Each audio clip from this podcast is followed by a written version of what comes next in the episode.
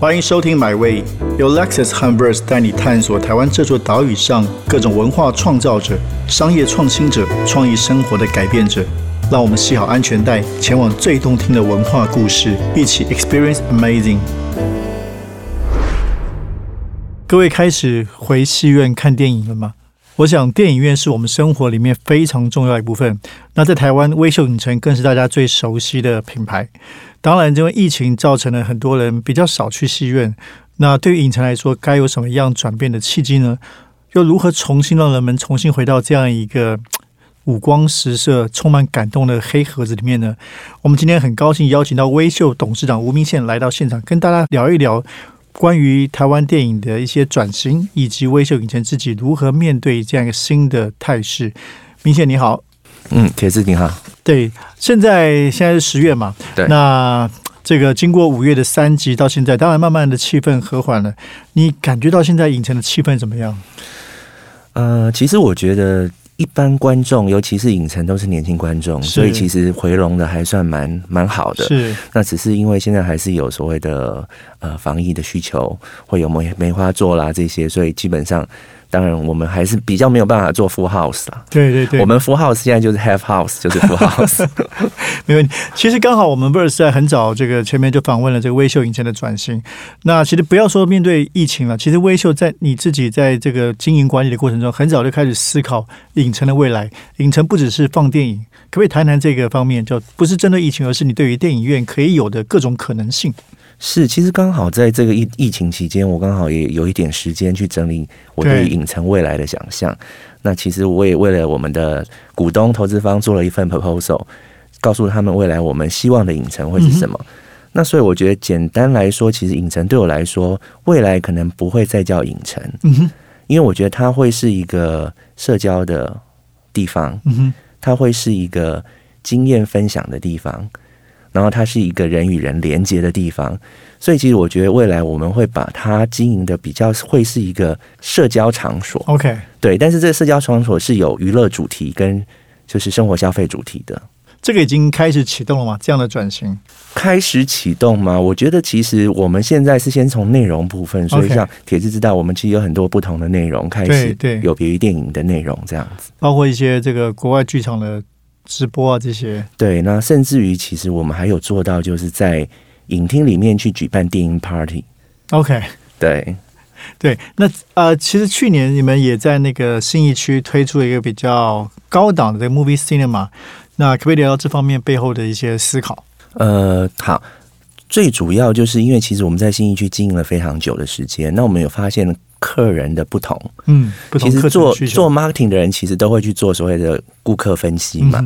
那其实，在新一区，其实的确是有一群高端的客人，他们可能比较不习惯于去跟大家一起排队，他们愿意付更多的钱，但是可以节省他的时间。OK，还有有更好的服务，所以基本上，其实我们有观察到这样的趋势，所以呃，我我们才想说，在刚好在我们的新一维修对面有这个机会。可以去把这样子的一个产品定位，在在这样子的概念之下去成立，所以不用排队。呃，大部分应该说大部分我们现在的影城，其实如果你们习惯去用 A P P 或者是 K S 购买的话，其实大部分是不需要排队的。对，那还是谈谈电影，就是影城面对一个比较大的竞争是，现在当然不管现在疫情啊，其实是 O T T 是大家在家看 Netflix 很方便。你你怎么去面对这样一个？强大的敌手有什么策略？所以包括你刚刚说的，应该也是策略之一吧，让影城多元化。对，我我想其实我们跟 OTT 最大的区别还是在于就是人群群聚的这个部分，人与人的连接，对对，再次是关键。对，因为其实在家里看电影跟在电影院看电影的感觉是非常不同的。对对，所以其实对我们来讲，其实 OTT 当然会是就像之前譬如说 DVD 出现、VHS 出现，大家对于电影院都会有一些。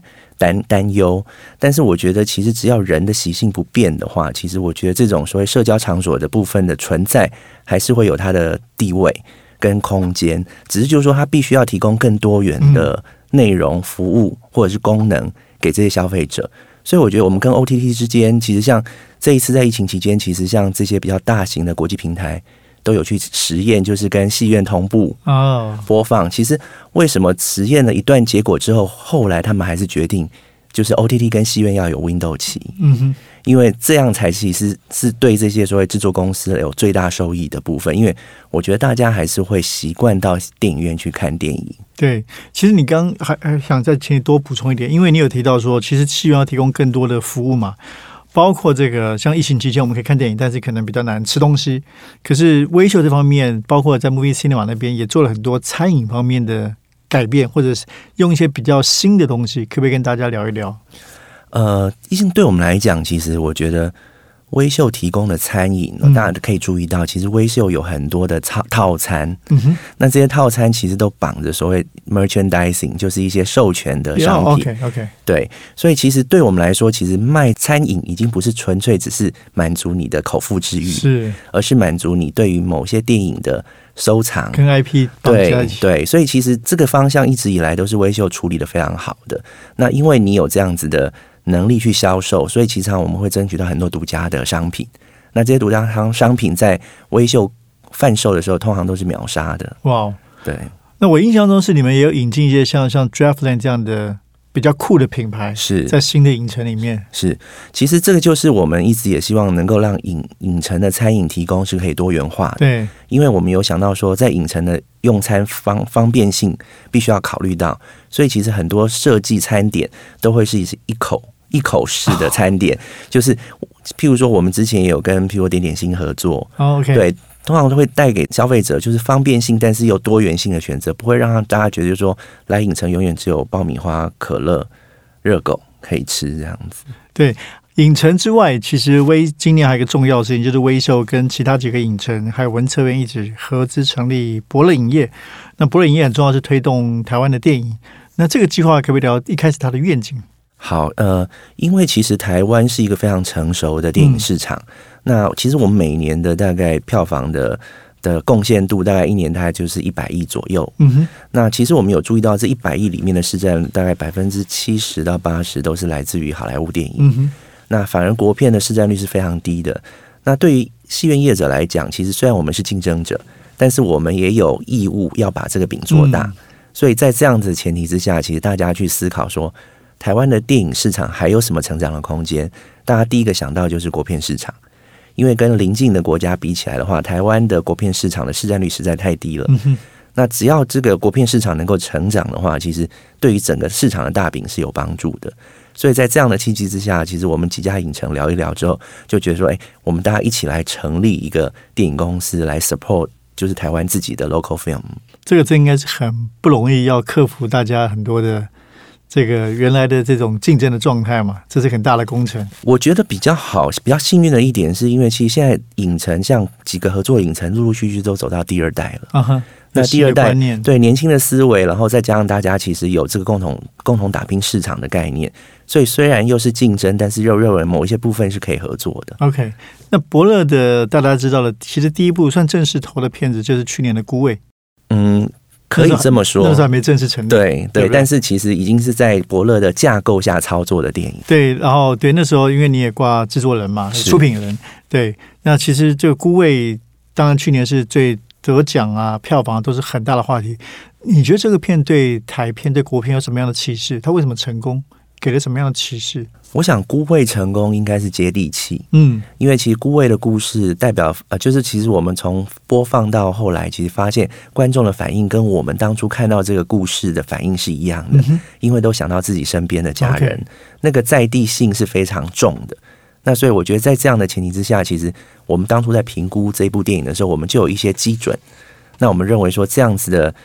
题材虽然在台湾目前还没有出现说是有成功的案例，尤其是走家庭片，然后又是一个八十几岁的 女主角是当就是奶奶当主角，对，所以其实，在这样的状况下，其实我们我们其实以各种的经验评估下来，我们认为其实它是有它的的成功的机会，尤其是在预算的控制上面是符合我们的需求，但但应该也没有预期到这么成功，是是。因为其实我我们当初的预期大概是觉得。全台湾的票房有五千万，就看起来比较小品型的格局。是是，那当初做这个案子只是为求就是就是能够打平或小赚而已。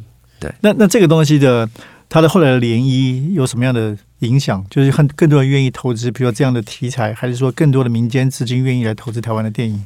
应该是说，我觉得孤味的成功让投资者认为，就是说台湾的电影其实可能性更广，对对，不会是永远就是校园爱情或者是恐怖片，其实家庭片也有了，惊悚片也有了，其实很多不同的类型都开始出来。那我觉得投资人也愿意去尝试，那我觉得这个是一个很好的现象。感觉上你提的问题蛮重要，就是说，因为其实这几年可以感觉到，就是在台湾的电影。好像有越来越多类型片的趋势，其实包括台剧也是啊。像我们这一季买位也访问了像汤生龙，就这台剧有更多的知人剧出现。那电影也觉得很多的不同的多元的类型正在被开创跟挑战中，是吗？对我，我觉得其实台湾最大的资产在于我们的创作并不会受到局限。嗯哼，所以其实我们一年常我常常去担任很多评审嘛，所以其实一年看的剧本大概。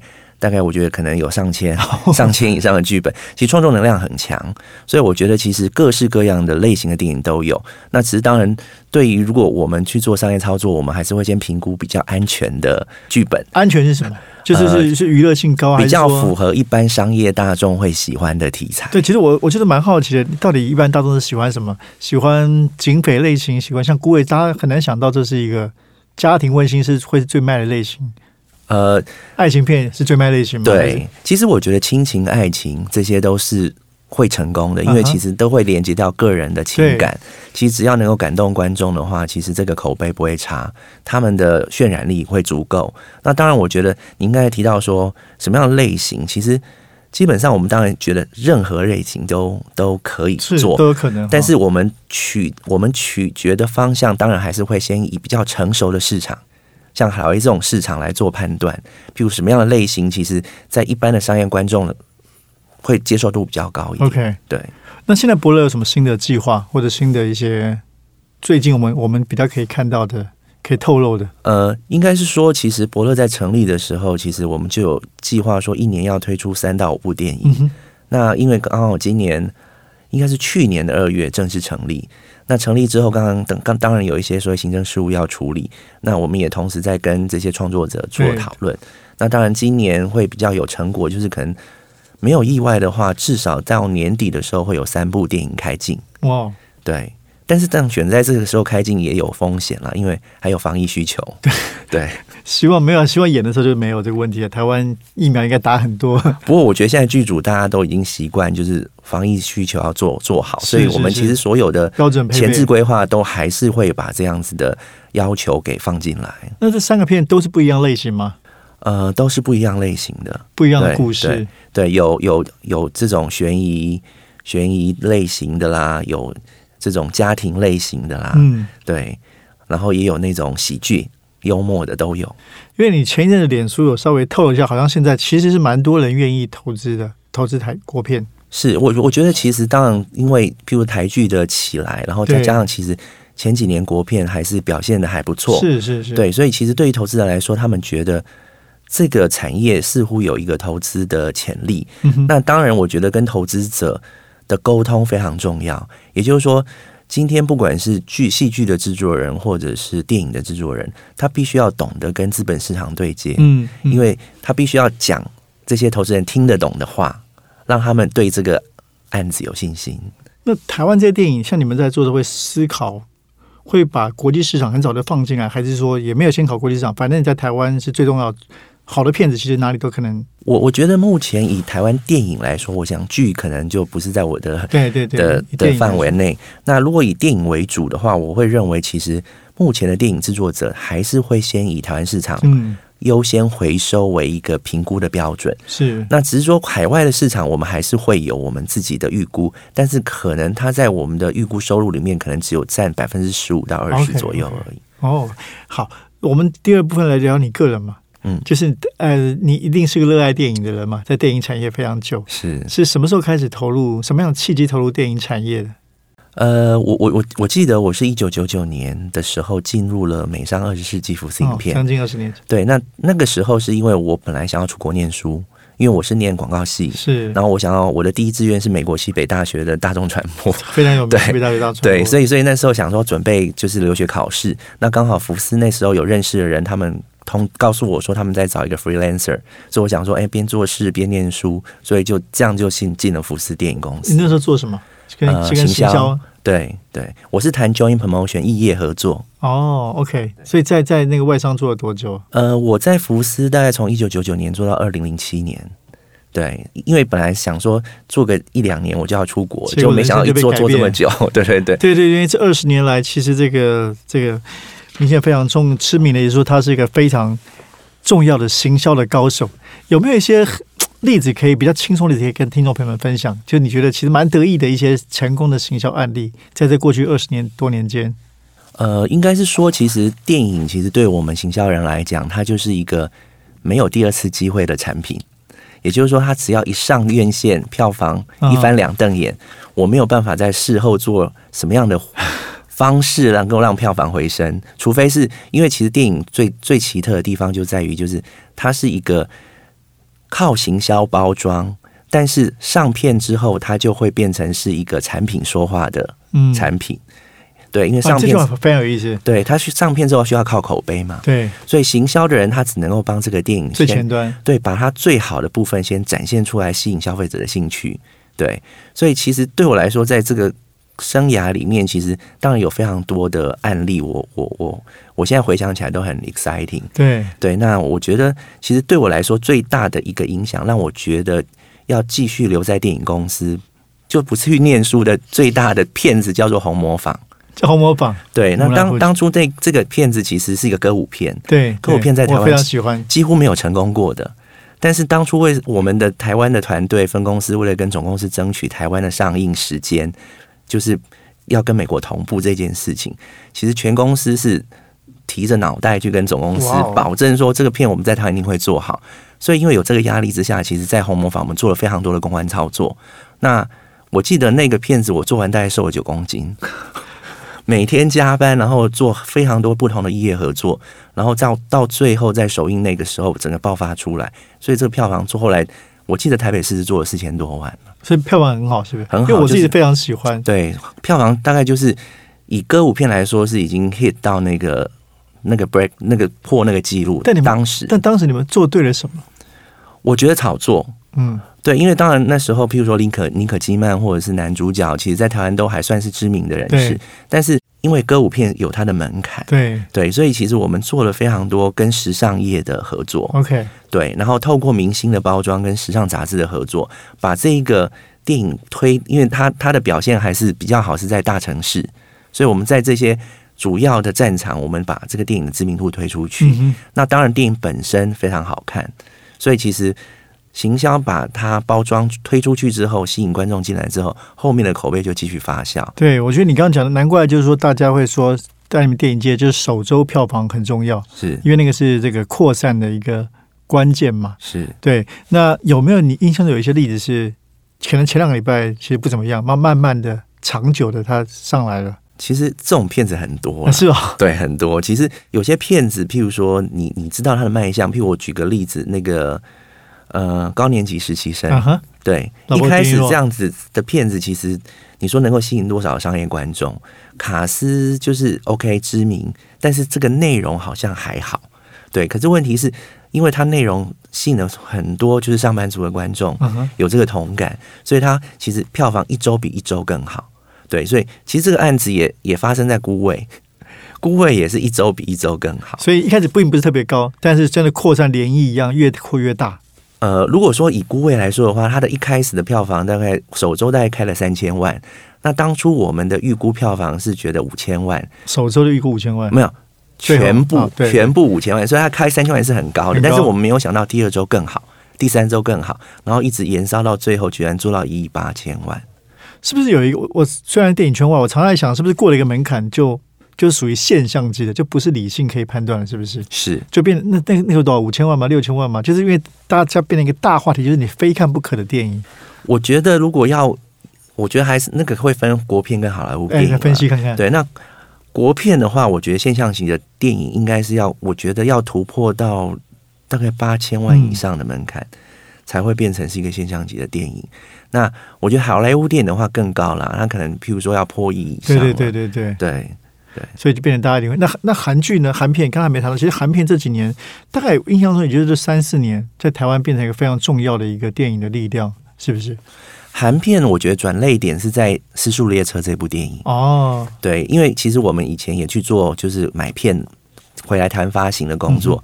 那在《失速列车》之前，韩片几乎是没有人买的。那即使买的话，大概就是一两万美金的权利金的电影。但是当时《失速列车》因为入围了坎城的一个，就是它应该是说放映啦，它不是竞赛片，但它是一个放映。我忘了是竞赛排放，反正就是在坎城播放。对，然后播放之后，其实大家就发现非常好。所以当初那时候，这个片我记得我听到的消息，如果是正确的话，它是以权利金十五万美金成交。可是他在台湾做的票房实在是吓死人了，对，好几亿的票房。对对，那从这一部片子转之后呢，所有的韩国片开始整个蓬勃发展。然后再加上他们都是用预售的方式，版权经验越来越越来越高。那当然，其实他们交出来成绩单也非常好，不管是后面的啊《机不可失》啦，《寄生上流》啦，这些其实都表现的非常好，《与神同行》对对，所以可以说台湾的观众已经非常能接受韩国电影。是因为一般其实为什么韩国电影那时候还没有起来的时候，我们所有的买片人都会认为韩国电影很难做，因为观众在电视上韩片看到烂了。嗯哼。怎么会想要再去看韩国电影？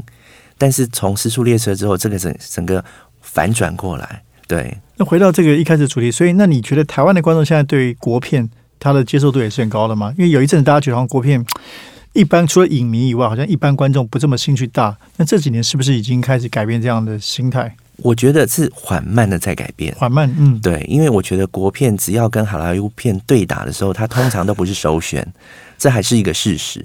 那因为我觉得国片，因为从制作预算比较起来，其实你就跟好莱坞没有办法差太多，所以国片只能够靠动人的故事，我们没有办法去跟好莱坞比武打、科幻、动作，这个我没有办法做到，但是只能用故事的核心去感动观众。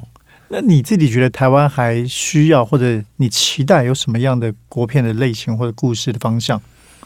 呃，我觉得其实目前当然能够卖座的。国片其实刚才提到了嘛，校园爱情嘛，恐怖片，然后惊悚悬疑片，目前也有一点声势。嗯，家庭片目前成功但只有孤位，后面会不会有我也不清楚。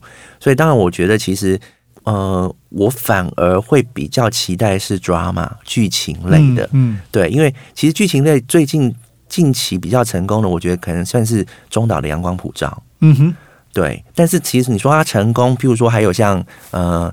呃，就是同学麦拉斯、大佛普拉斯这样，但他们的成绩大概也都就是就是三四千万，对对对对，所以我们当然还希望能够再再更成长。因为其实这个是，比如金像奖，比如说每年最佳影片，其实都是主要是抓马这种类型嘛，是它不是传统类型片，可是把一个故事说的很精彩，说到尤其是跟人性相关，是这个是相对你觉得台湾，我其实非常同意啊，因为。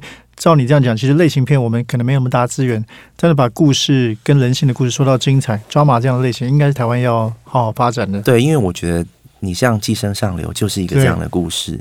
那我觉得当台湾进步到这样的程度的时候，其实我们才有机会去跟。国际竞争，嗯，所以这也会是你们伯乐希望支持跟鼓励的类型。是好，今天非常感谢我们微秀影城董事长吴明宪哦。那我觉得这个过去几个月，从从五月开始到现在，当然辛苦了，但我相信这个应该也是会加速微秀的转型。你一直在推动是吗？呃，我们努力的在跟我们的股东们沟通，因为其实我觉得很多计划要推动，还是需要股东的支持了。是。好，谢谢明宪哦。那也我觉得刚才有提到，当然很多的朋友，包括我们自己每个人，我相信明宪可能也是在家看 OTT 很习惯，但是到影城又是一个完全不一样的，不管是体验，或者是跟人、跟你的朋友、跟家人一个社交体验，或者你跟荧幕的体验，都会是创造全新不一样的感受。那也希望大家重新回到电影院，重新感受电影的魅力。再次谢谢这个明宪董事长，谢谢，谢谢，谢谢。这趟旅程已经到站了，感谢你的收听，也让我们一起期待下趟旅程的风景。别忘记订阅买位。本节目由 Lexus 和 Verse 文化媒体联名出品。